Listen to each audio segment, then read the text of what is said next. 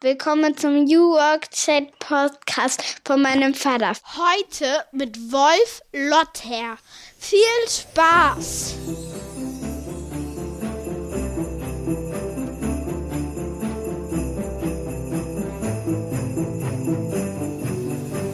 Und damit moin und herzlich willkommen zur großen Weihnachtsausgabe des New Work Chat Podcasts. Schön, dass ihr wieder eingeschaltet habt. Ich bin Gabriel, sende wie immer aus Rostock heute am 24. Dezember und freue mich sehr, dass Wolf Lotter zu Gast ist. Einer der wichtigsten Denker und Autoren, die wir in Deutschland haben, rund um das ganze Thema Wirtschaft und natürlich auch ganz konkret New Work. Er hat Friedhof Bergmann, den Begründer der New Work-Idee, auch persönlich kennengelernt und berichtet davon auch in diesem Podcast. Es geht natürlich aber auch um das neue Buch von Wolf Lotter, nämlich Strengt euch an. Darin beschreibt er, warum es wichtig wird für uns alle, uns nicht nur mit Transformationen zu beschäftigen, sondern auch loszulegen, mutig voranzugehen, die Ärmel hochzukrempeln. Er wird das selber sehr schön beschreiben. Ein absolutes Highlight zum Ende des Jahres von Daddy zu Daddy. Wolf Lotter heute zu Gast bei mir. Einer der Begründer des legendären und renommierten Brand 1 Magazins. Ja, schon 1999 war er dabei, ganz am Anfang. Und ja, seitdem hat er unzählige Kolumnen und Artikel geschrieben, Vorträge gehalten und natürlich auch eigene Bücher verfasst. Absolute Bestseller, wie ihr wisst, wenn ihr euch mit Wolf beschäftigt. Ich gebe euch aber auch trotzdem die Möglichkeit, ihn kennenzulernen, wenn ihr ihn bisher noch nicht kanntet und wünsche euch ganz viel Spaß mit der heutigen Weihnachtsausgabe. Und ich möchte mich auch nochmal bedanken für die Unterstützung bei Mandarin Medien, meinem Sponsor. Seit Mitte des Jahres unterstützen sie mich bei diesem Podcast New Work Chat. Vielen Dank dafür. Wir bleiben natürlich weiter am Ball. Im nächsten Jahr wird Mandarin 20 Jahre alt. Da kommt einiges, glaube ich, auf uns zu. Wir sind gespannt. Und wenn auch ihr sagt, ihr würdet gerne diesen Podcast unterstützen als Sponsor, dann gibt es die Möglichkeit, kommt dazu gerne auf mich zu und wir schauen, was wir da gemeinsam starten können.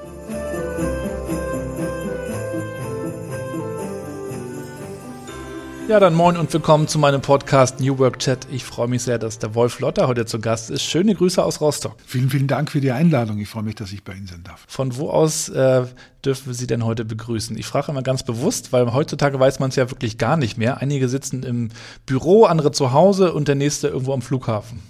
Ich sitze seit äh, 20 Jahren im Büro zu Hause. Das heißt, ich arbeite dort, wo ich wohne und umgekehrt und bin in Köngen bei Stuttgart. Das ist äh, ungefähr 20 Minuten von Stuttgart entfernt äh, und sitze da in meinem Büro. Äh, und äh, ja, bin eigentlich froh, dass es so ist und habe keine Pandemie gebraucht, um sozusagen mein eigener Herr zu sein. Ist das dann eigentlich Homeoffice für Sie? Nein, ich mag den Begriff Homeoffice nicht, weil er verniedlicht und weil er auch exkludiert äh, und weil er im Grunde genommen schon mit dem, was man sagt, schon etwas, etwas will, nämlich instrumentalisieren, dass es kein echtes Büro ist. Und damit fängt sich das Unglück, eines der vielen Unglücke sozusagen in der Betrachtungsweise der alten Organisation der neuen Weltgesellschaft schon mal an. Aber mhm. dazu kommen wir vielleicht noch. Ja, Herr Lotter, wir wollen ähm, heute für die, die Sie nicht kennen, äh, auch nochmal ein bisschen schauen. Ähm, auf ihre Story und dann natürlich auch auf ihr aktuelles Buch strengt euch an, das ich natürlich auch gelesen habe. Ähm, und vielleicht können wir äh, im Zuge dessen auch noch mal darauf schauen, was ist eigentlich dieses Jahr passiert. Wir sind ja jetzt am Ende des Jahres und können ein bisschen auch zurück und vielleicht auch nach vorne schauen und starten mit der Klassikerfrage, die ich meinen Gästen immer stelle. Und zwar bin ich ja Vater von drei Töchtern und ich glaube, es geht ja auch immer so ein bisschen ums Übersetzen äh, der eigenen Gedanken und Ideen. Und Herr Lotter, daher auch die Frage an Sie, wie würden denn Sie meiner achtjährigen Tochter Mathilda erklären, was Sie tun? Ich würde sagen, ich schaue mir heute an, was du morgen machst äh, und äh, bin interessiert daran, dass es dir dabei gut geht. Und deshalb gucke ich mir an, wo man arbeiten kann und wie man sich bewegt und wie man denkt und schreibt und was man alles so machen sollte im Leben, damit es einem gut geht. Man könnte also vermuten, Sie sind ein Forscher. Man könnte vermuten, ich beschäftige mich mit Veränderung. Ja, also mit dem Leben an sich. Das ist die eigentliche Frage. Ich glaube, dass Transformation und, und äh, um, weil man ja immer einen Begriff braucht, um eine Schublade zu bedienen, aber dass Transformationsexperte und Publizist für Transformationsfragen von der Industrie zur Wissensgesellschaft genau das ist, zu fragen, wie lebe ich jetzt und wie könnte ich besser leben? Und das verstehen Achtjährige mitunter besser als 38-Jährige. Mhm. Und äh, auch eine zweite Frage stelle ich immer ganz gerne. Ähm, mit welchen fünf Hashtags würden Sie sich denn beschreiben? Ach, das mache ich hier gar nicht so gerne, weil es immer schwierig ist, sozusagen dann diesen fünf Hashtags zu entgehen. Äh, ich zweifle gerne, konstruktiv. Ja, also konstruktiver Zweifel wäre ein Hashtag, mit dem ich ganz gut kann.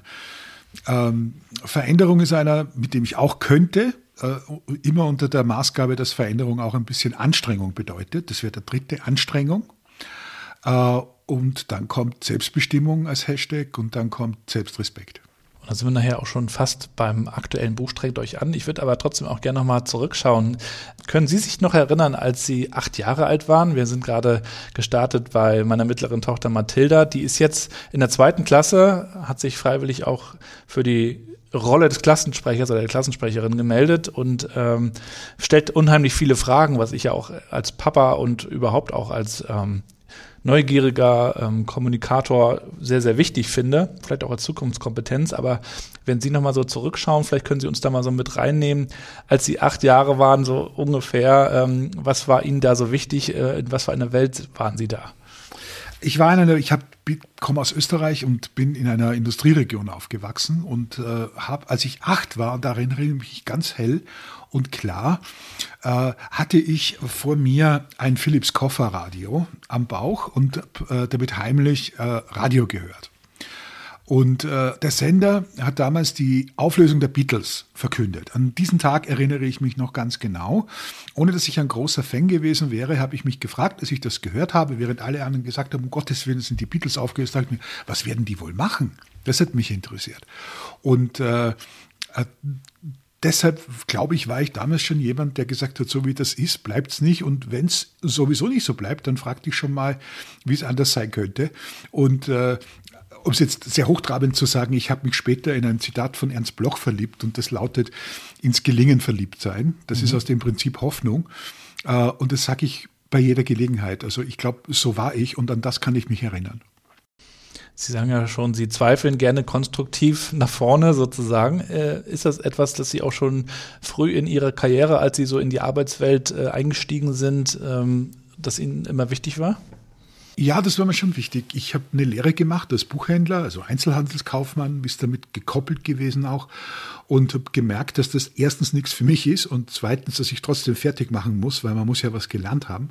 Ich habe das dann nicht ausgeübt sozusagen, sondern bin nach der Prüfung äh, sofort äh, äh, in meine eigentliche Berufung, wie ich damals schon geglaubt habe, eingetreten. Ich war freier Schriftsteller. Ich habe dann Gedichte geschrieben, die furchtbar schlecht waren, aber auch Geschichten über die Arbeitswelt selber, weil ich damals schon, also mit, mit 16, 17, den Erfahrungshorizont hatte, dass man über das, was man an Ungerechtigkeiten erfährt, auch reden muss. Und daran hat sich nichts geändert. Interessanterweise heute mit fast 60 komme ich wieder zu diesem Thema zurück. Ich glaube, dass Gerechtigkeit ein riesiges Thema ist, aber vielleicht nicht Gerechtigkeit im Sinne der Parolen und der, und, und der dogmatischen ideologischen Politik, die uns da was verkauft, sondern Gerechtigkeit durchaus im Sinne von, wie werde ich Unterschiedlichkeiten und der Vielfalt gerecht? Wie werde ich der Person gerecht? Und da sind wir extrem unterbelichtet in unserer Gesellschaft, weil wir eine sehr ängstliche kollektive Gesellschaft sind, die sich immer am anderen festhalten will und auch am anderen misst. Und äh, da haben wir, glaube ich, das meiste zu tun auf dem Weg äh, in eine bessere Welt.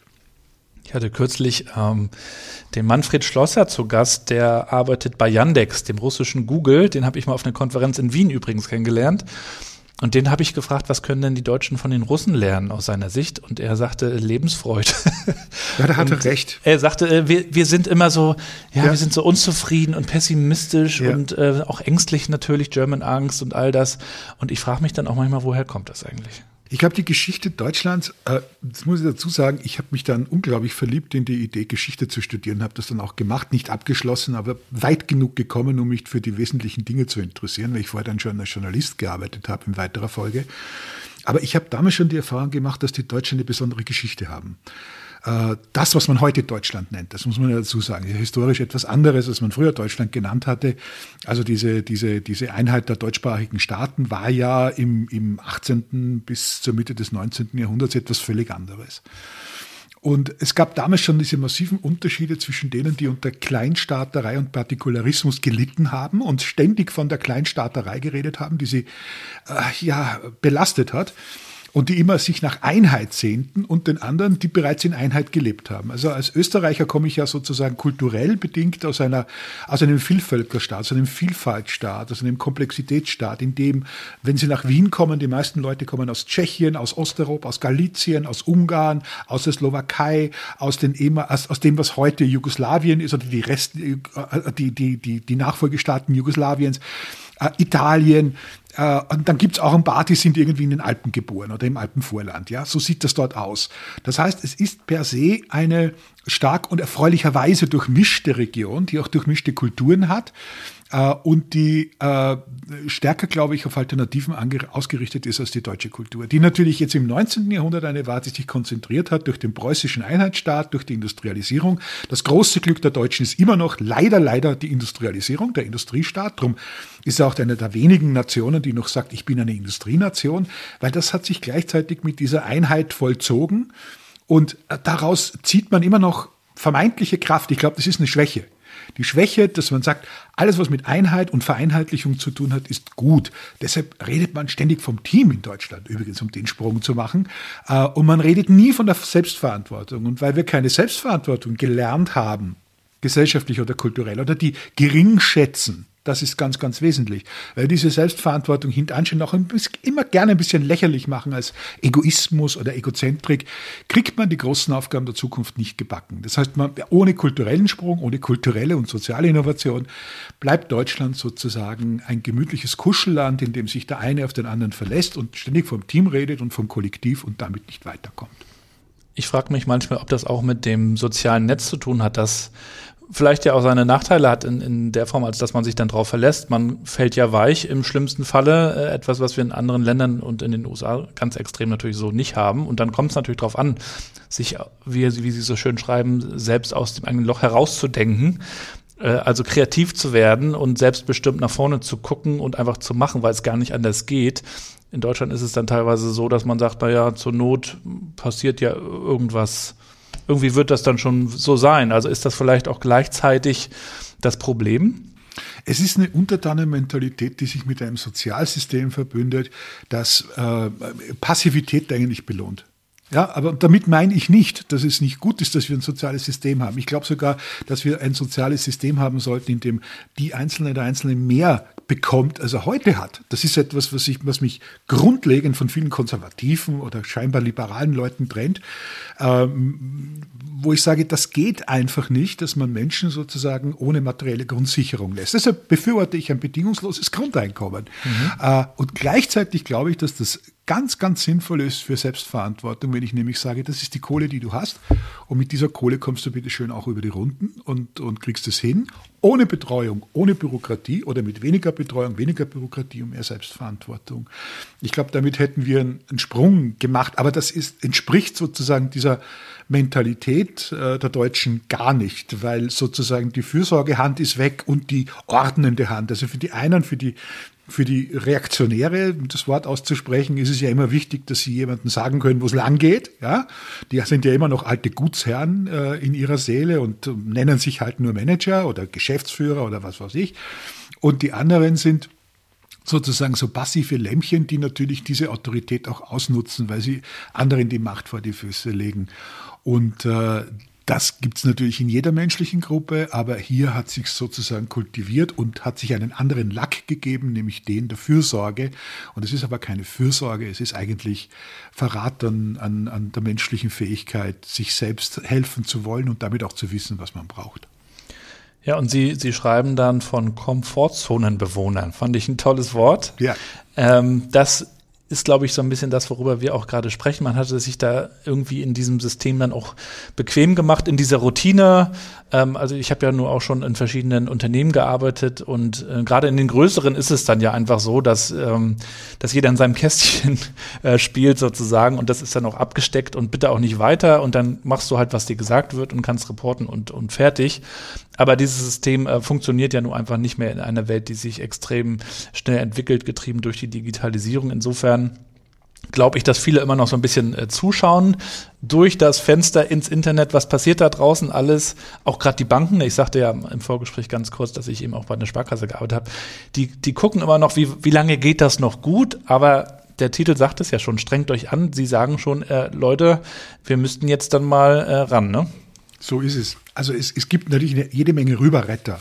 Dafür sorgt das System ja auch. Die sagt, für mich geht das noch. Übrigens auch in kleinen, das ist meine Erfahrung, auch in kleinen Organisationen. Das ist nicht nur der große Konzern, das sind auch die Mittelständler oder die ganz kleinen, scheinbar dynamischen Unternehmen, die eine Statik haben und die in Schubladen denken und die glauben, es geht immer noch weiter, weil sie die Erfahrung auch gemacht haben, dass es tatsächlich so ist. Also ein Reformchen nach dem nächsten, ein Appell nach dem nächsten, es bleibt aber alles, wie es ist. Und das ist das große Problem wahrscheinlich. Es gibt diese Veränderung, dringt nicht mehr an uns heran, äh, äh, weil wir uns natürlich in Watte gepackt haben, ja, und weil wir andererseits auch wissen, sehr, sehr genau wissen, das geht so nicht weiter. Ganz gleich, ob wir jetzt über die Klimafrage reden oder über die Mobilitätsfrage, die Arbeitsfrage, die Arbeitsfrage, äh, wo arbeiten wir, wie arbeiten wir, wie autonom arbeiten wir. Wir alle sind unzufrieden, wie es läuft. Wir sehen, dass es so nicht mehr geht. Aber vielleicht geht es doch noch zwei bis drei Jährchen. Und diese Überbrückungsgesellschaft, die dabei entstanden ist, hat keine Zukunft. Äh, faselt deshalb so gerne von Visionen, ja, weil das ist die billigste Form von Zukunftsgestaltung, ist die Vision. Da brauche ich nur sagen, ich habe eine Vision. Schön weit weg. Genau. Und dann ist das abgehakt. Das ist eigentlich so, das ist eigentlich so Bürokratiezukunft, nicht? Der Bürokrat setzt sich ja gerne vors weiße Blatt und dann macht er da was und dann ist es scheinbar geordnet, kommt aber dann alles anders. In Wirklichkeit würden wir Leute brauchen, die neugierig sind auf das, was schon passiert und die die Fähigkeit haben zu analysieren, was da ist. Eine statische Gesellschaft hat halt immer diese Eigenheit, dass sie sich nicht bewegen will und nicht bewegen kann. Und dass es zu viele gibt, die, denen es dabei zu leicht gemacht wird, ist keine Frage. Damit meine ich nicht die, die Leute, die hart arbeiten und wenig dafür verdienen, und ich meine, diese Generation von Erben, äh, die wir ja im bürgerlichen, vor allen Dingen im westdeutschen Milieu natürlich seit, seit vielen Jahren tonangebend haben und die die Politik bestimmen, die Medien bestimmen, die, das muss man ganz deutlich sagen, das sind die Leute, die im Grunde genommen so tun, als ob ihr Kammerton der ist, der fürs ganze Land gilt. Und äh, das ist falsch. Es sind Leute, die eigentlich nie dafür verantwortlich waren, dass das, was sie tun, äh, Erfolg hat oder nicht, sondern die sich immer nur in der Verwaltung dessen, was sie ererbt haben, hervortun. Da können wir auch mal richtig einsteigen in Ihr Buch, äh, strengt euch an. Ich habe da auch noch mal einen Satz rausgegriffen, äh, über den ich auch gerne mit Ihnen sprechen wollte. Sie schreiben, die alte Welt ist damit beschäftigt, hart daran zu arbeiten, dass alles so bleibt, wie es ist das erleben ja dann auch immer diejenigen, die versuchen, Neues anzustoßen, die äh, Transformation anregen, ankurbeln, wie auch immer wirksam werden. Es kommt dann also sofort auch zu Widerständen, denn das System versucht sich dann irgendwie ja zu bewahren, ob das jetzt in Unternehmen ist oder in politischen Konstellationen, wie auch immer. Ist das gleich, ist das eigentlich dann auch der Beweis, dass es, dass es vorwärts geht, ähm, wenn dieser Widerstand kommt? Und äh, wie geht man mit diesem Widerstand dann um? Also ich glaube, dass das, so wie Sie sagen, dass es genauso ist. Also ich merke zum Beispiel die Aggressivität und Schlagzahl derer, die sagen, Wissensgesellschaft ist Unsinn, nimmt zu, was so viel bedeutet wie, die Wissensgesellschaft geht voran. Das sieht man ja auch anderen Dingen. Also die Digitalisierung, die Netzwerkorganisation, die Erfolge, die selbstbestimmte Arbeit haben, sind unübersehbar. Und das gefährdet jetzt dieses Mittelmaß, das im Management sitzt, in allen Bereichen, auch in meiner Branche. Das ist äh, ja mittlerweile dort sehr eingeführt und etabliert. Und jetzt werden die nicht nur nervös, sondern es werden die auch aggressiv. Und mhm. wenn äh, Leute aggressiv werden und dann behaupten, das gäbe es alles nicht, dann ist das in diesem Land, in dieser Kultur einer der sichersten Beweise dafür, dass das Ding direkt vor Ihnen steht und mit beiden Händen fuchtelt. Und das ist gut. Also ich sehe das genauso übrigens auch in der Frage des Aufstiegs und der Leistungsgerechtigkeit. Ich habe mit großer Freude vor allen Dingen mit Menschen zu tun, die in zweiter Generation zur Migrationswelle gehören, die nach Deutschland gekommen sind. Warum? Weil das die Leute sind, die noch wissen, wo sie herkommen und auch materielle Ansprüche haben an Leistung, die ja durchaus richtig sind und nicht nur dieses postmaterielle Gerede, um es vorsichtig zu formulieren, das niemanden nützt und das vor allen Dingen andere äh, auch, auch nicht dabei unterstützt, nach vorne zu kommen. Also Postmaterialismus, sage ich immer, muss man sich leisten können. Auch das wieder sozusagen ein direkter Schlag auf die Erbengeneration, die so viel zu reden hat oder glaubt noch so viel zu reden zu haben und Politik gestaltet. Äh, das wird sich ändern. Ich bin sehr, sehr froh zum Beispiel, dass wir jetzt ein, äh, wenigstens einen Minister haben, der sozusagen einen Migrationshintergrund hat. Äh, das ist schon mal was wert. Und äh, da merkt man dann auch sofort, das sind viel praktischere Leute und lebenspraktischere Leute, die, äh, die man ansprechen kann und nicht mehr diese Generation, habe es eigentlich immer leicht gehabt, mit der wir zu tun haben. Äh, und äh, das haben wir in vielerlei Hinsicht versäumt. Eine Chance wäre zum Beispiel gewesen, genau das zu tun bei der Wiedervereinigung vor 30 Jahren. Hat man aber versäumt, weil man mit dem Hochmut des Wessis sozusagen über den Osten gekommen ist, als, als Triumphator und ich habe das damals erlebt äh, in vielen Gesprächen, schon als junger Journalist. Es war ungeheuerlich, im Grunde genommen menschlich. Und es war auch ungeheuer dumm, weil man ja sozusagen auf der Seite, die triumphiert haben, scheinbar nicht wusste, worin der Triumph besteht und was man eigentlich dazu beitragen kann, damit es wirklich ein neues Deutschland wird, das also mehr Chancengerechtigkeit bietet als das alte. Ja, das ist so die, die Idee der Überlegenheit des eigenen Systems. Ne? Ja, ohne zu wissen, was das System ist und was, worin die eigene Fähigkeit besteht. Das ja. ist das Interessante. Das ja. sind ja bestenfalls Bürokraten und, und, und ins Recht Gesetzte durch, durch äh, ihre Vorfahren möglicherweise, die, die äh, Geld verdient haben nach dem Krieg, womit auch immer. Das ist ja ohnehin noch alles nicht undubios. Aber äh, das sind dann die Leute, die großmoralisch das Wort führen und das ist natürlich albern. Ja, ich habe ja, bin ja nun in der DDR auch noch aufgewachsen, mit 1980 geboren, habe die, die äh, Wiedervereinigung miterlebt und habe auch erlebt, wie dann ähm, Eigentümer von Immobilien mit einmal kamen und auch Mieter rausgeschmissen haben. Und äh, also dadurch kam dieses ganze Ossi-Wessi Ossi ähm, ja, Thema überhaupt erst auf und hat sich auch sehr, sehr lange gehalten. Wobei ich habe ja eine Zeit lang auch im, im Rhein-Main-Gebiet studiert, da war davon nie die Rede. Da war es wahrscheinlich auch sehr weit weg. Da hat man, da war man mal in Berlin und das war's dann mit dem Osten. Genau. Und hier hat es sich in den alten, in den neuen Bundesländern eben tatsächlich sehr lange gehalten, was ich immer sehr schade fand. Aber was natürlich genau darin begründet ist, dass eben diese Arroganz teilweise ähm, zutage getreten ist wie kam es überhaupt zu diesem Buch Strengt euch an? Sie schreiben ja eins nach dem anderen. Äh, das ist ja ohnehin schon, schon äh, krass, ähm, wie Sie das machen. Aber was war jetzt der, der, der zündende Funke, um dieses Buch zu schreiben? Also auch diese Emanzipationsgeschichte oder Emanzipation, wie ich es sehe. Emanzipation bedeutet ja, dass man auf dem Weg zur Selbstbestimmung äh, auch tatsächlich ökonomisch selbstbestimmt ist. Das ist ein großes Thema in meiner Arbeit, wo ich sage, man kann ja nicht äh, unabhängig sein und frei sein, unter Anführungszeichen, wenn man ökonomisch abhängig ist äh, von, von, anderen, von anderen Menschen und, und äh, befürsorgt wird oder auch ein Chef oder eine Chefin hat, die sagt, ich gestehe dir das und das zu, aber mehr auch nicht. Also man muss auch ökonomisch unabhängig sein. Das ist ein fernes Ziel, das ist mir schon klar. Ich habe mal ein Buch geschrieben, das heißt Zivilkapitalismus. Und damit meine ich im Grunde genommen nur die Autonomie über die eigene Ökonomie, also das Wissen darüber, dass man in der Lage ist, sich selbst über Wasser zu halten und nicht nur das, sondern auch zu wissen, wie man sich entwickeln kann materiell. Und das hat mich immer extrem gestört, dass das eine äh, so unterbelichtet ist. Und das zweite ist, dass es ein, in Deutschland ein völlig falsches Leistungsbild gibt, man auch wieder stark Industrie- und Gutshof zentriert, sage ich mal, äh, aus der alten Welt heraus, der physischen, gegenständlichen äh, Kraft heraus, wo alles eine Muskelbude ist, wo ich mich körperlich anstrengen muss, wo man im Schweiße seines Angesichts, um die Bibel zu zitieren, sein Brot verdienen muss oder alles andere ist dubios. Geistesarbeit gilt in Deutschland ja immer noch als dubios. Haben sich ja mehrere Kanzler darüber äh, abfällig geäußert. Und es hat auch nichts geändert, dass eine Wissenschaftlerin jetzt Kanzlerin war, weil die leider auch zu wenig dazu beigetragen hat, dass diese Kluft zwischen der alten Leistungssicht und, und dem neuen Leistungsbild der Wissensökonomie, wo der Kopf leistet, also die Wissensarbeit leistet, äh, kleiner wird. Also die haben im Grunde genommen immer nur die alten äh, Gespenster hochgehalten oder zumindest nicht vertrieben. Und das halte ich schon für, für, eine, für, eine, für eine große Schuld eigentlich, ja, äh, ein großes Versäumnis. Äh, meine Motive waren zu sagen, respektiert Geistesarbeit, respektiert kreative Arbeit, respektiert zum Beispiel auch geistiges Eigentum, auch ganz wichtig in dem Zusammenhang. Es wird ja geklaut wie nie zuvor. Und das Klauen von geistigem Eigentum wird auch noch mehr oder weniger als Kavaliersdelikt abgetan seit vielen Jahren. Das halte ich für eine Gesellschaft, die wissen sollte, dass sie davon lebt und Einzelne, die davon leben sollten und nicht etwas verbrauchen, was andere geschaffen sollen, für wirklich gefährlich. Und das ist eine Grundeinstellung, die man sich nicht leisten darf und leisten kann. Aber sie stört offensichtlich niemand. Wahrscheinlich klauen so viele in entscheidender Rolle und entscheidender Position, dass das niemanden wirklich stört, wenn plagiiert wird oder wenn man einfach als Copycat durchs Leben geht. Das hat mich auch gestört. Also Leistung heißt natürlich bemühen, Anstrengung, etwas Eigenes zu schaffen.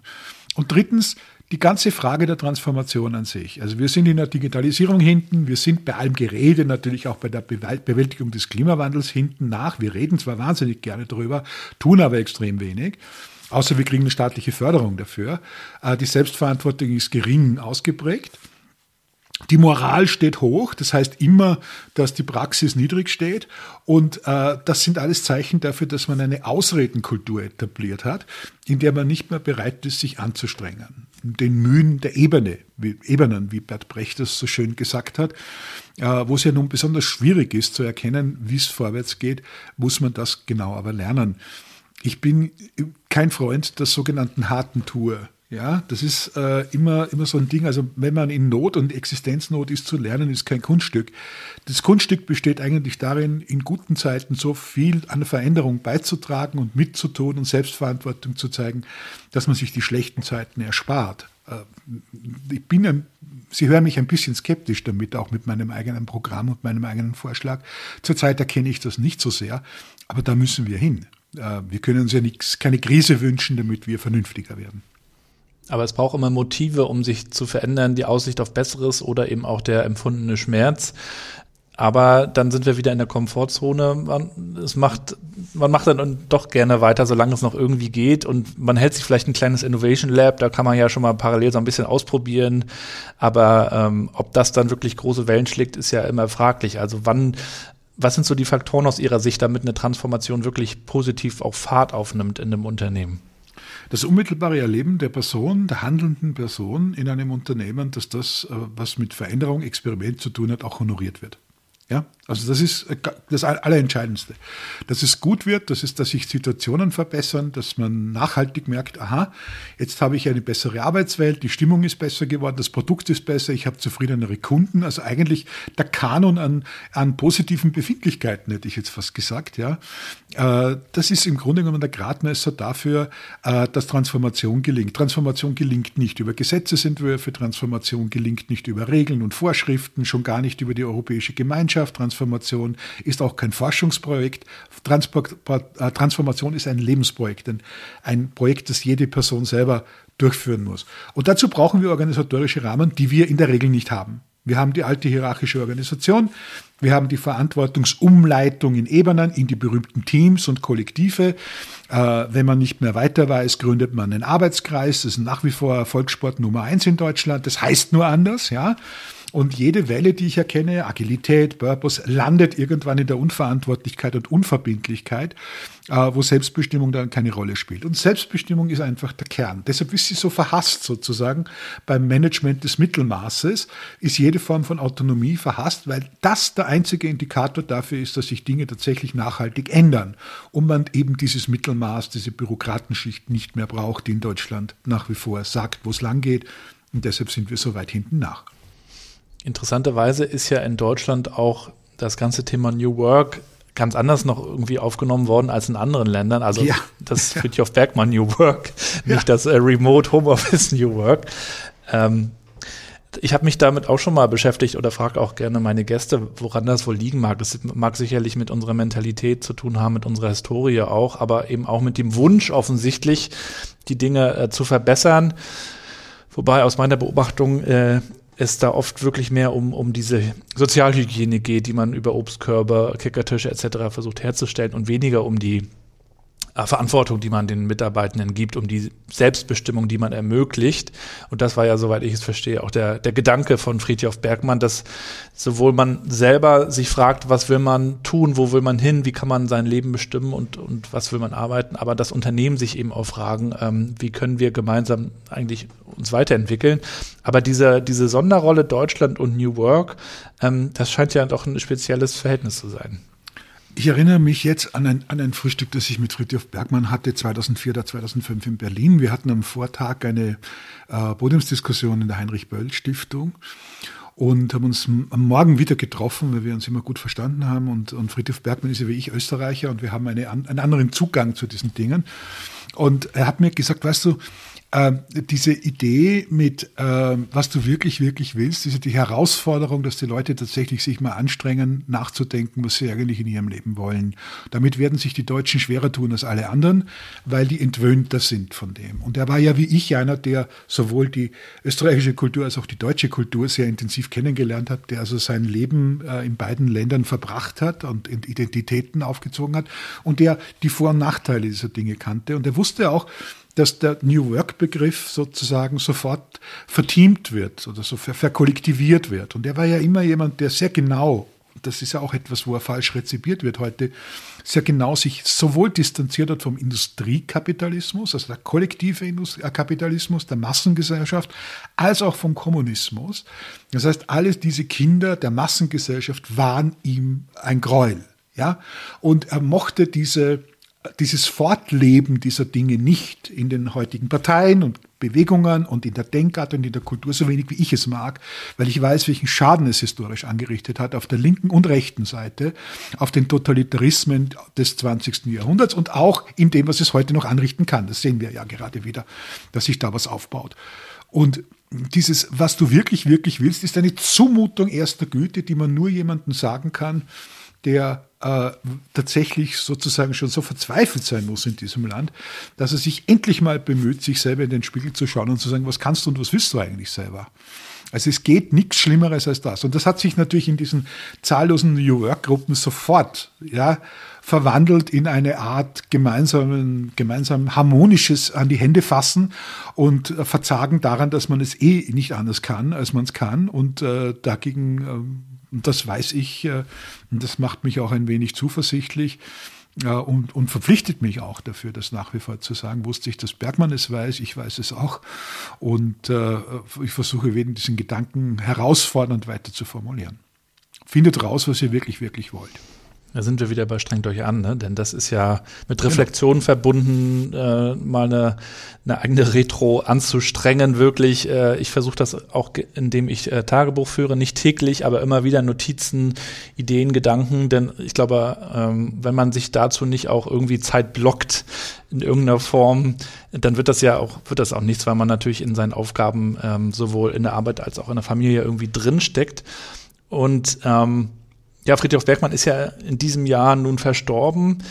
Ähm, auch da ist jetzt natürlich viel drüber gesprochen worden. Wie viel bleibt denn eigentlich von seinen Ideen?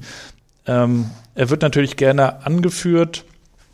Es gibt natürlich auch viele Konferenzen. Äh, da, da, wird das natürlich alles nochmal ja, hervorgeholt sozusagen. Aber wenn Sie jetzt auch in der Corona-Krise die Bewegung sehen Richtung äh, Homeoffice oder Mobile Office, wie man es dann auch nennt, da wird ja viel mit diesem Begriff äh, um sich geworfen. Ich weiß, Lars Vollmer und Mark Poppenbock, die sagen immer Flutschbegriffe. Das fand ich auch ganz schön, weil man am Ende des Tages gar nicht so richtig weiß, was gemeint ist oder Leute verschiedene Sachen damit meinen. Aber wie sehen Sie das? Sie haben ihn auch persönlich kennengelernt. Wie viel von seinen Gedanken sind heute noch da, bleiben noch? Also wie, wie relevant wird er zukünftig für uns sein? Zukünftig wird er extrem relevant sein. Gegenwärtig ist er extrem relevant. Und ja, diese Flutschbegriffe gibt es, wie immer man das nennen mag. Sie prägen sozusagen diese Arbeitswelt. Die meisten Leute, die über Veränderung reden, haben nicht vor, welche vorzunehmen, sondern versuchen sich sozusagen mit dem System zu arrangieren. Äh, es gibt einen berühmten Satz von Lampedusa, mit Bergmann auch mal mit Friedhof drüber geredet, äh, aus dem Leopard da heißt es, da versuchen sich sozusagen die, die süditalienischen Adeligen rüber zu retten äh, mit, dem, mit ihren Privilegien in eine neue Zeit. Der, die Gutshöfe gehen langsam dem Ende zu, der Industrialismus kommt, also die letzte Transformation vor der, in der wir stecken, die große. Und dann kommt der berühmte und berüchtigte Satz, es muss sich alles ändern, damit alles so bleiben kann, wie es ist. Und das ist das große Programm sozusagen auch dieser Pseudotransformation geworden. wir tun den Verbrennungsmotor raus und tun sozusagen dann den Elektromotor rein. Ja? Äh, wir tun so, als ob wir das Großraumbüro abgeschafft haben, aber gehen dafür sozusagen intensiver in Meetings, weil niemand mehr genau weiß, was er selber tun soll.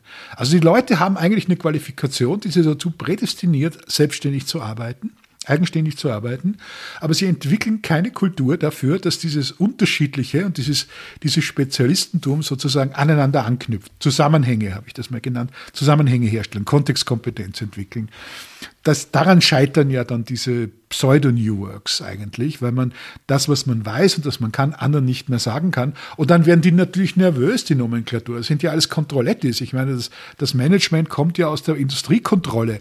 Die ursprünglichen, ursprünglichen ersten Industriemanager waren Gefängnisdirektoren, ja, in England. Die hat man aus den Knasts geholt, weil man gesagt hat, man muss erstens mal gucken, dass die Leute keinen Unfug machen und man muss sie gut kontrollieren. Das waren die zwei Dinge, die man dort konnte. Und das hat sich natürlich in der Tradition natürlich auch noch fortgesetzt. Und äh, Manager kommt ja auch von, äh, gibt den verwandten Begriff in der Manege, das heißt das Abrichten, das Dressieren von, von Menschen, äh, von Tieren, die man dann auch als Menschen sozusagen im Büro organisieren kann. Äh, also all diese Selbstbilder kollidieren und diese Kultur der Kontrolle kollidiert mit der Fähigkeit, dass Wissensarbeiterinnen und Wissensarbeiter, wie Peter Drucker gesagt hat, mehr über ihre Arbeit wissen als ihre Chefs. Das ist, die, das ist der eigentliche Konflikt unserer Zeit. Und da hilft es natürlich nichts, dass man sagt, ich möchte jetzt bitte zwei Tage oder drei Tage zu Hause arbeiten. Das ist ja jämmerlich. Sondern man kann nur sagen, wir müssen jetzt grundlegend eine Arbeitsorganisation hervorbringen, in der der Fortschritt der Digitalisierung, der Fortschritt unseres Wissens, der Fortschritt der Selbstbestimmung, der Selbstständigkeit in der Arbeit auch eine Entsprechung findet in innovativer Arbeit, in fortschrittlicher Arbeit, im Aufhören von Routinetätigkeiten, die die Industriegesellschaft gekennzeichnet haben. Wenn wir tatsächlich tatsächlich wirklich überleben wollen, jetzt bin ich wirklich appellativ, ja, und den Wohlstand halten wollen, dann kann überhaupt nicht so bleiben, wie es ist. Das ist Quatsch. Und deshalb ist dieser Lampedusa-Satz natürlich Augenauswischerei. Und das, was die meisten Leute unter New Work verstehen, Augenauswischerei und Selbstbetrug.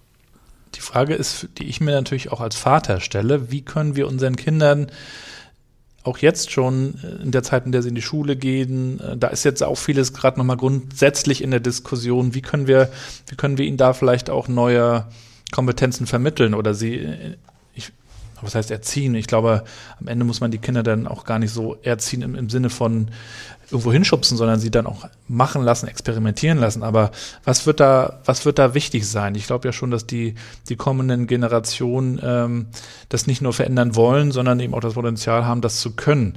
Gerade wenn wir über Kreativität reden, Kollaboration, Kontext, Kompetenz, wahrscheinlich müssen wir ihnen das spielerisch oder können wir ihnen das jetzt schon spielerisch auch in der Schule und äh, Vereinen und, und Co. beibringen, oder? Wenn ich mir die Generation Z ansehe, können wir es nicht. Und deshalb, weil die Generation Z beispielsweise, ich sage jetzt mal sehr pauschierend, aber das halte ich jetzt mal aus, äh, das Gegenteil von dem für richtig hält, was die Alten vor ihnen für richtig gehalten haben. Und das ist ein blödes Spiel. So funktioniert das nicht. Das heißt, man hat wieder diese Mission, ich sage dir, wie es geht, ich erziehe dich politisch, moralisch, du musst das tun, was ich sage, oder du bist böse. Nein, was wir tatsächlich den Leuten und unseren Kindern beibringen müssen, unseren Achtjährigen, ich habe auch einen Achtjährigen, was wir denen beibringen müssen, ist sehr, sehr einfach.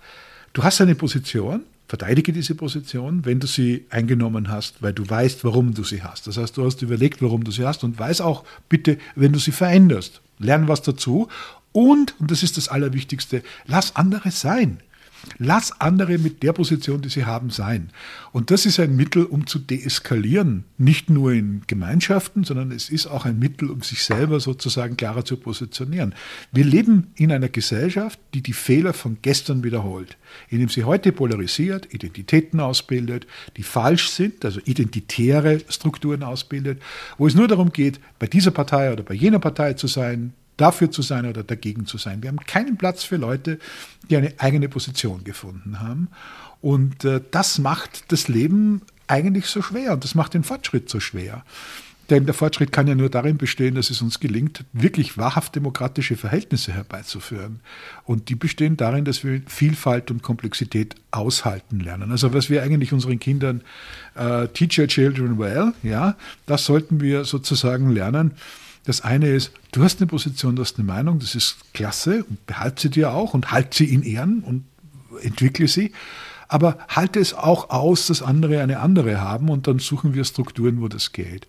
Äh, Fußnote, äh, Impfen gehört da nicht dazu für mich. Ja? Also wer sich nicht impfen lässt, das hat mit Demokratie nichts zu tun, auch mit Freiheit, sondern es ist einfach, einfach dämlich. Ja? So einfach ist es. Aber das sind naturwissenschaftliche äh, Geschichten. Die Naturwissenschaft kann man nicht in Frage stellen, aber alles andere müssen wir in Frage stellen. Ja, das ist natürlich auch ein großes Thema, das wollen wir jetzt auch nicht vertiefen, aber ich erlebe es natürlich auch in meiner Familie bis in die engsten Kreise rein, dass ähm, diese Diskussion, Debatte aufkommt. Auf, auf der einen Seite hat man gar keine Lust mehr darüber zu äh, diskutieren, wenn sich jemand nicht impfen lassen möchte. Auf der anderen Seite ist es halt dringend notwendig und immer wieder ähm, ja, immer wieder nötig, aber man diskutiert halt auf unterschiedlichen Grundlagen und das ist heutzutage eben äh, wirklich schwierig geworden, zumal die Alg Algorithmen eben auch dafür sorgen, dass sich Leute in ihren Blasen weiter bewegen. Äh, ich meine, das tun wir auch in gewissem Maße, aber eben auch Leute, die ja auf, auf Fake News ähm, aufsitzen sozusagen, die kommen aus dieser Bubble auch schwer wieder raus, muss man natürlich sagen. Ne? Ja, das sind halt viele, die auf Fake News, äh, Fake News abfahren, das muss man sagen. Also die, die Zahl der Leute, die nicht fragen, ob das, was sie gehört haben, richtig ist oder falsch ist, ohne es gleich einzuordnen, in richtig und falsch, sondern einfach mal fragen, recherchieren, fragen, erschließen, fragen, schauen, ob das richtig sein kann, die ist sehr, sehr, sehr klein. Es gibt nur die, die hören die Nachrichten und sagen, es ist alles falsch. Es gibt die, die die Nachrichten hören und sagen, es ist alles richtig. Beides ist Blödsinn. Ja, es gibt Interessen auf dieser Welt und diesbezüglich bin ich sozusagen immer noch in der Wolle gefärbter Marxist von ganz früher aus meiner Studentenzeit, wo ich sage, es gibt Interessenfreunde und diese Interessen sind, müsst ihr nachvollziehen können. Äh, und ich bin sozusagen nicht Marxist in dieser Dogmatik, die diese Vorstellung entwickelt hat. Das verabscheue ich sehr. Und das ist etwas, was ja mit beiden Welten wieder zu tun hat, diese Parteilichkeit. Äh, man muss sich nicht immer für die eine oder andere Seite vollständig entscheiden. Das ist einfach Unsinn. Und ich glaube, darin liegt ja auch, und das tun ja nur Leute, die Angst haben und nichts wissen oder faul sind. Das ist auch ganz wichtig. Also ich habe gelernt von Slavoj Žižek, den ich sehr schätze, äh, den Begriff der, äh, der, der, der Intellectual Laziness als, als einer der Schlüsselbegriffe unserer Zeit. Und da hat er natürlich recht, er gesagt, die intellektuell Faulen. Ja? Und das sind natürlich ganz normale Leute, die einfach sagen, ach, weißt du, das wird schon so sein, wie man mir das jetzt in den Nachrichten Der hat einen Doktortitel oder einen Professortitel. Fertig. Ja. Ja, genau, richtig. Und dann ist, ist, hat sich das. Nee, ich muss natürlich fragen, äh, auch wenn Spezialistinnen und Spezialisten mir etwas sagen, kann es richtig sein? Ich muss mich bemühen, sozusagen das zu erschließen. Aber dass ich es mir so einfach mache, dass ich sage, richtig oder falsch, wenn ich das spüre, das ist natürlich abergläubisch und äh, voraufklärerisch und damit ungeeignet für das, was wir eigentlich sein wollen, nämlich vernünftig. Mhm. Äh, strengt euch an, ist es auch ein, ein Appell, äh, den Sie an sich selber richten? Ich meine, sich anstrengen, dann hat es auch äh, viel mit äh, Arbeit, Selbstorganisation zu tun, bis in den Bereich Familie. Ähm, wie, wie organisieren Sie sich denn da? Naja, ich, weiß es nicht. Also ich, man kann über sich selber immer ein schlechtes Leistungsbild abschließen. Aber ich bin, wie gesagt, fast 60. Es wird nächstes Jahr 60. Versuch was Neues, beruflich auch nächstes Jahr äh, versuche sehr viel zu ändern, immer noch, bin seit vielen, vielen Jahren selbstständig. Also man kann sich's leichter machen, als ich es mir gemacht habe die letzten Jahre. Aber äh, genau darum geht's mir auch. Also ich habe sozusagen vielleicht sehr früh, und das war ein Glück, gelernt, dass äh, es kein Lebensziel sein kann, sozusagen äh, von der vom zarten Alter von 15, 16, 20 oder wann immer man von vielleicht auch mit dem Studium fertig ist, dann, dann eigentlich schon zu wissen, wann es zu Ende geht und die Zwischenzeit als Opportunist zu verbringen. Das ist mir nicht gegeben. Das hat manchmal den Nachteil, dass man sich mehr bemühen muss als, mit, als andere, dass man sich mehr anstrengen muss, um sozusagen seine Miete zu bezahlen, dass man aber auch weiß, warum und dass man sich immer wieder sozusagen mit den eigenen Haaren noch aus dem Sumpf ziehen kann, was anderen dann auch nicht gegeben ist. Also das ist schon mal Der Vorteil ist, wenn man ein Training hat in Sachen Survival und Über Überleben, äh, dann äh, ist man ein bisschen fit, was Veränderung angeht. Und äh, ich sage, das macht ja auch Spaß. Ja? Also die Perspektive, äh, dass man sich nicht negativ überraschen lassen muss, ist ja eine schöne Perspektive, auch noch im zunehmenden Alter.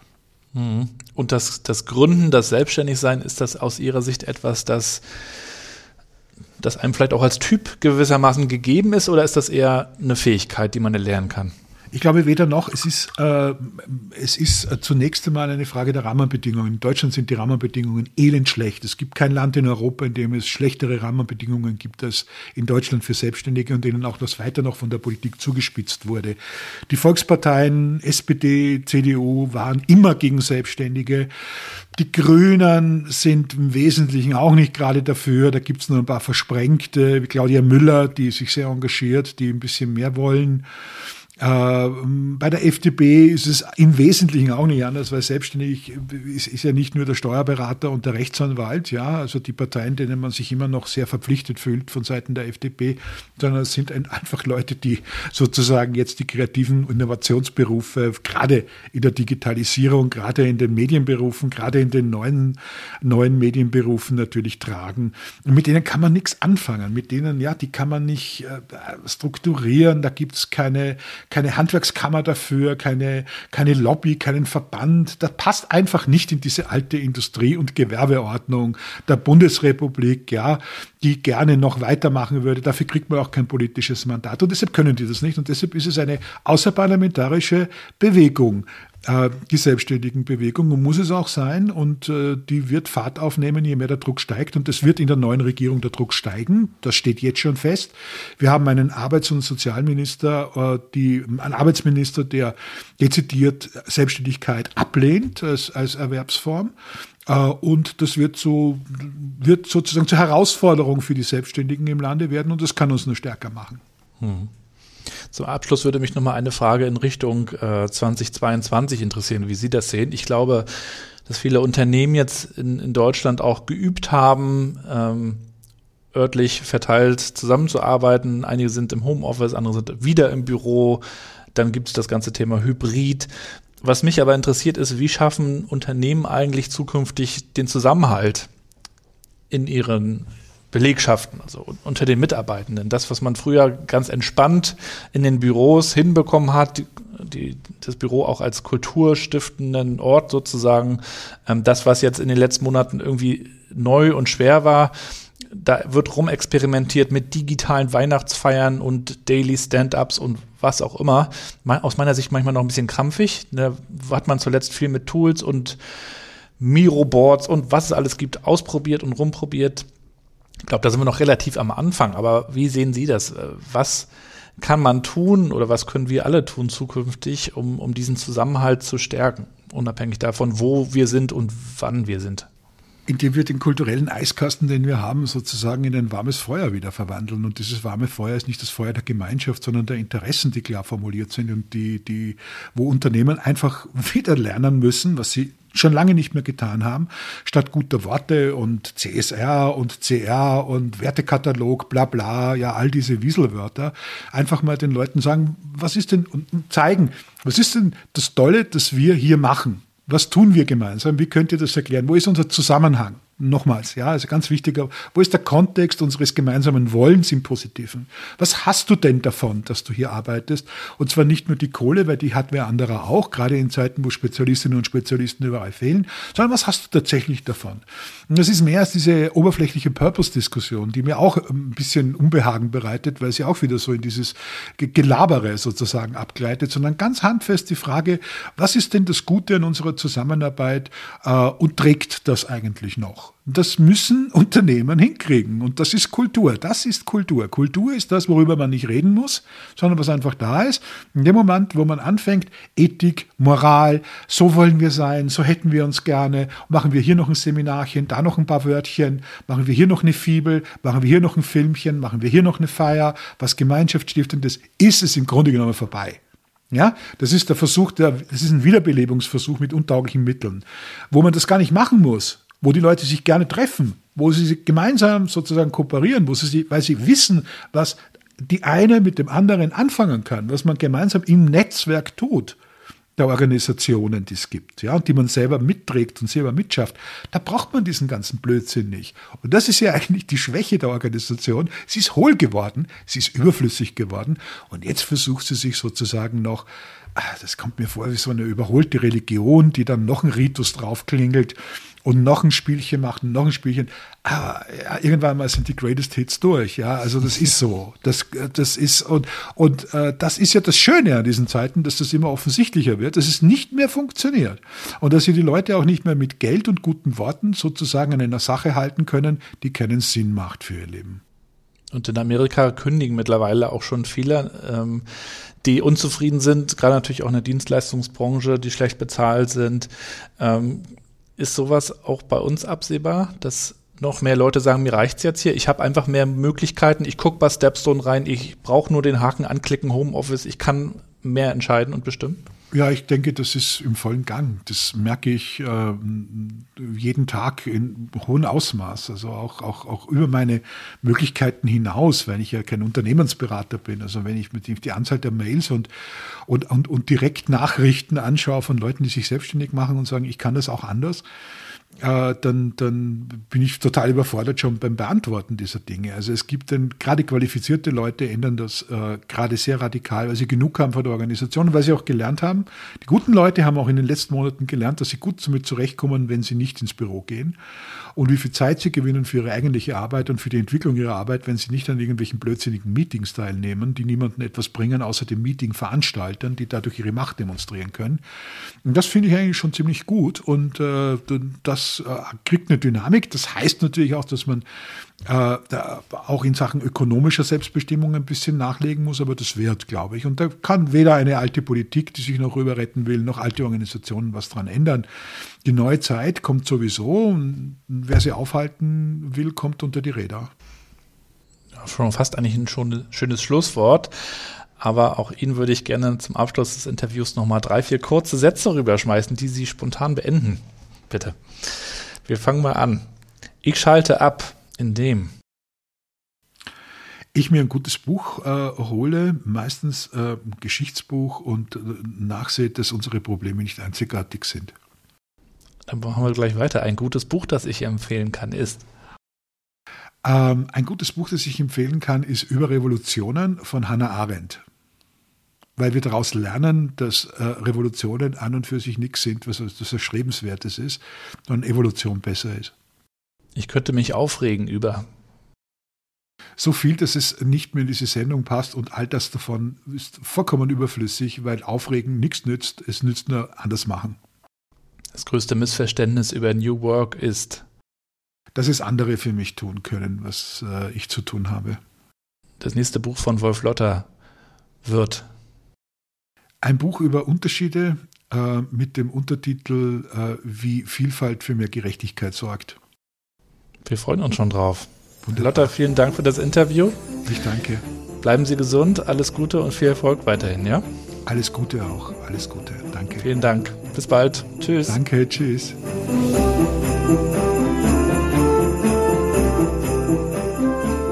Und damit sind wir auch schon am Ende des heutigen Weihnachtspodcasts mit Wolf Lotter. Vielen Dank fürs Zuhören. Alle wichtigen Links packe ich euch wie immer in die Show Notes. Ich halte das Outro heute kurz, wünsche euch besinnliche Tage, bleibt gesund und bleibt connected, wie ich immer so schön sage am Ende des Podcasts. Ich darf euch aber schon mal einen kleinen Ausblick geben auf das große Silvester-Special. Am 31.12. wird es dann die allerletzte Folge des Jahres geben mit Raphael Gilgen, Trendscout von Vitra. Er ist in der Vergangenheit durch die Welt gereist, hat sich mit der Zukunft der Arbeit beschäftigt. Rund 100 Unternehmen hat er gesehen und zwar im Jahr nicht insgesamt. Da sind es viel, viel mehr. Er kennt die Welt, er kennt die Kontinente und die einzelnen Experimente und hat mit mir ja darüber gesprochen, wie sich das Ganze entwickeln wird. Und wir schauen darauf, was jetzt wichtig wird in 2022. Also eine, ein Blick in die Zukunft in der nächsten Woche mit Raphael Gilgen. Freut euch drauf. Das wird nochmal ein wunderbarer Abschluss. Bis dahin erstmal alles Gute von mir. Schöne Grüße aus Rostock. Lasst euch gut gehen. Verbringt mal Zeit mit eurer Familie, die ist nämlich das Wichtigste. Bis bald. Sag nochmal. Frohe Weihnachten. Frohe Weihnachten. Nochmal frohe Weihnachten. Frohe Weihnachten. Das ist Papis Podcast. Hey, Papis Podcast. New Work Chat. New World Chat. Sag mal Wolf Lotter. Wolf Lotter. Sag mal viel Spaß mit Wolf Lotter. Viel Spaß dem Wolf Lotter. Tschüss.